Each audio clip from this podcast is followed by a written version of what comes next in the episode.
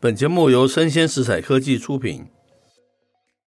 欢迎收听数位趋势酱子读，我是科技大叔李学文。我是跨领域专栏作家王维轩 Vivi。我们今天挑的一则新闻是来自于这个聚亨网，它的标题叫做 “Mask 说不排除 Twitter 可能在明年申请破产 买了马上又要申请破产，”。哎对，他的话都是语不惊人死不惊这样子。是对不对？然后他开场说呢，外媒啊十日报道嘛，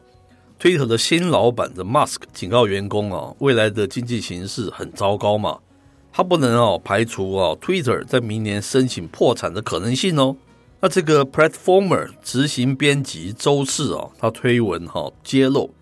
，Musk 在以这个四百四十亿美元收购 Twitter 后，向全体员工发表谈话时说哈、他不清楚这个 Twitter 营收的这个运转率啊，所谓的 run rate 是多少了，所以 Twitter 有可能在明年申请破产了。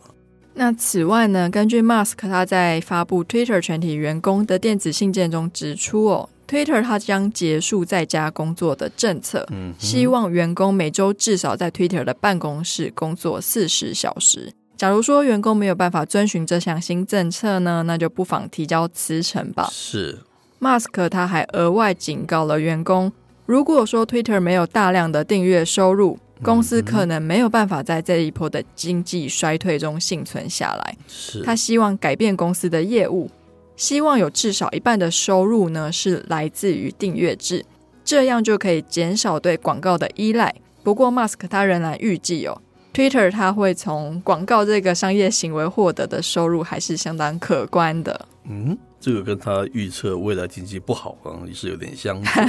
对，接着他说，自这个 Musk 成功收购 Twitter 以来，他正迅速的推展数项的改革了哈，包括这个解雇公司的高层哈肥猫哈，解散了董事会，并将公司私有化。那 Musk 在上周啊最近的时候嘛，解雇了大约三千七百名 Twitter 的员工，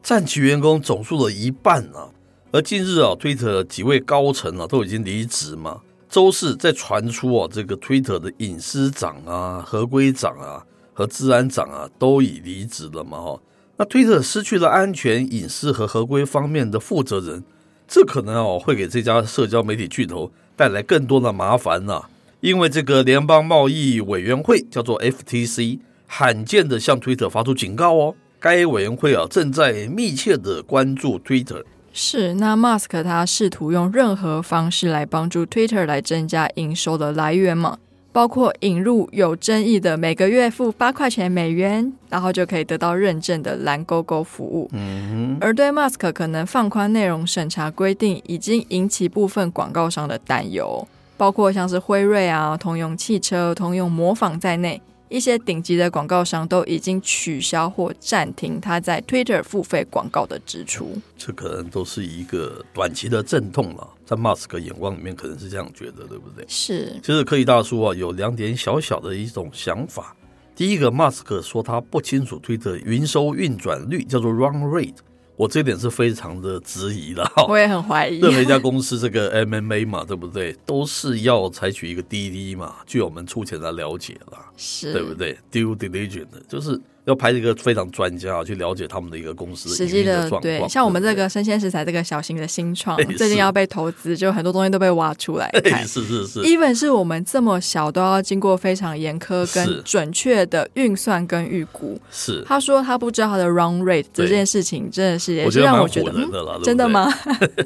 可能是吓唬员工，叫说你们给我小心一点，努力工作的一种说法。是嗯我个人是这样觉得了哈、否则你花了那么多时间才买 Twitter，那这中间你都在做什么事情？不就在做这些事情吗？对啊，对不哦对？？第二点，我是觉得非常希望他哈，真的能够把 Twitter 当成是一种订阅制了，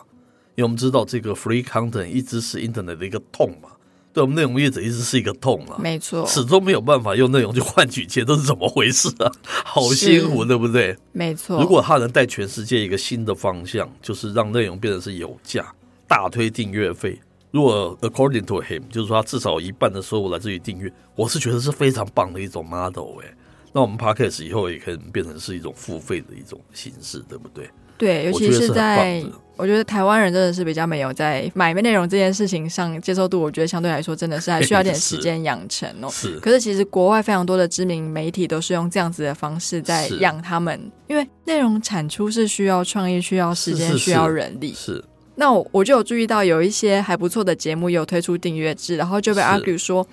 是还不错啦，可是我还是不想要付钱。是，这就是科技它去压迫人文的一个例子，非常明显的例子，对不对？因为你 technology 让事情变得很方便，觉得大家就觉得内容就是应该是免费的，这是不对的事情呢、嗯，还是要尊重人文这件事，这是我们一贯的精神，对不对？是此外，那个 Vivi 还有没有什么想法？这个蓝勾勾这件事情蛮好玩的哦，蓝勾勾，其实他好像有说嘛，他有试验，有上线几天是，然后马上就被撤下来是了。因为有非常多假账号嘛。对，我觉得他从来没有玩过真的，真的是这种土 C 啊，这么大 的全世界各国的，对不对？各地的这些 users，对不是，而且因为它的门槛很低嘛，是八块钱美金，我都可以买个勾勾，说我是林志玲了， 对？对对对对是不对，所以是？付费这件事情，他还要还要学一些事情呢、对不对？而且没有它那么简单，啊对，而且这个勾勾它推出的初衷就是希望，就是名人的假账号不要被大家就是 是冒用或误用嘛。是那他现在付费就可以买，有点像是我花十万块就可以跟科技大叔哎买他的 是身份证一样。是，他低估了全球这个大家的一个道德了，对不对？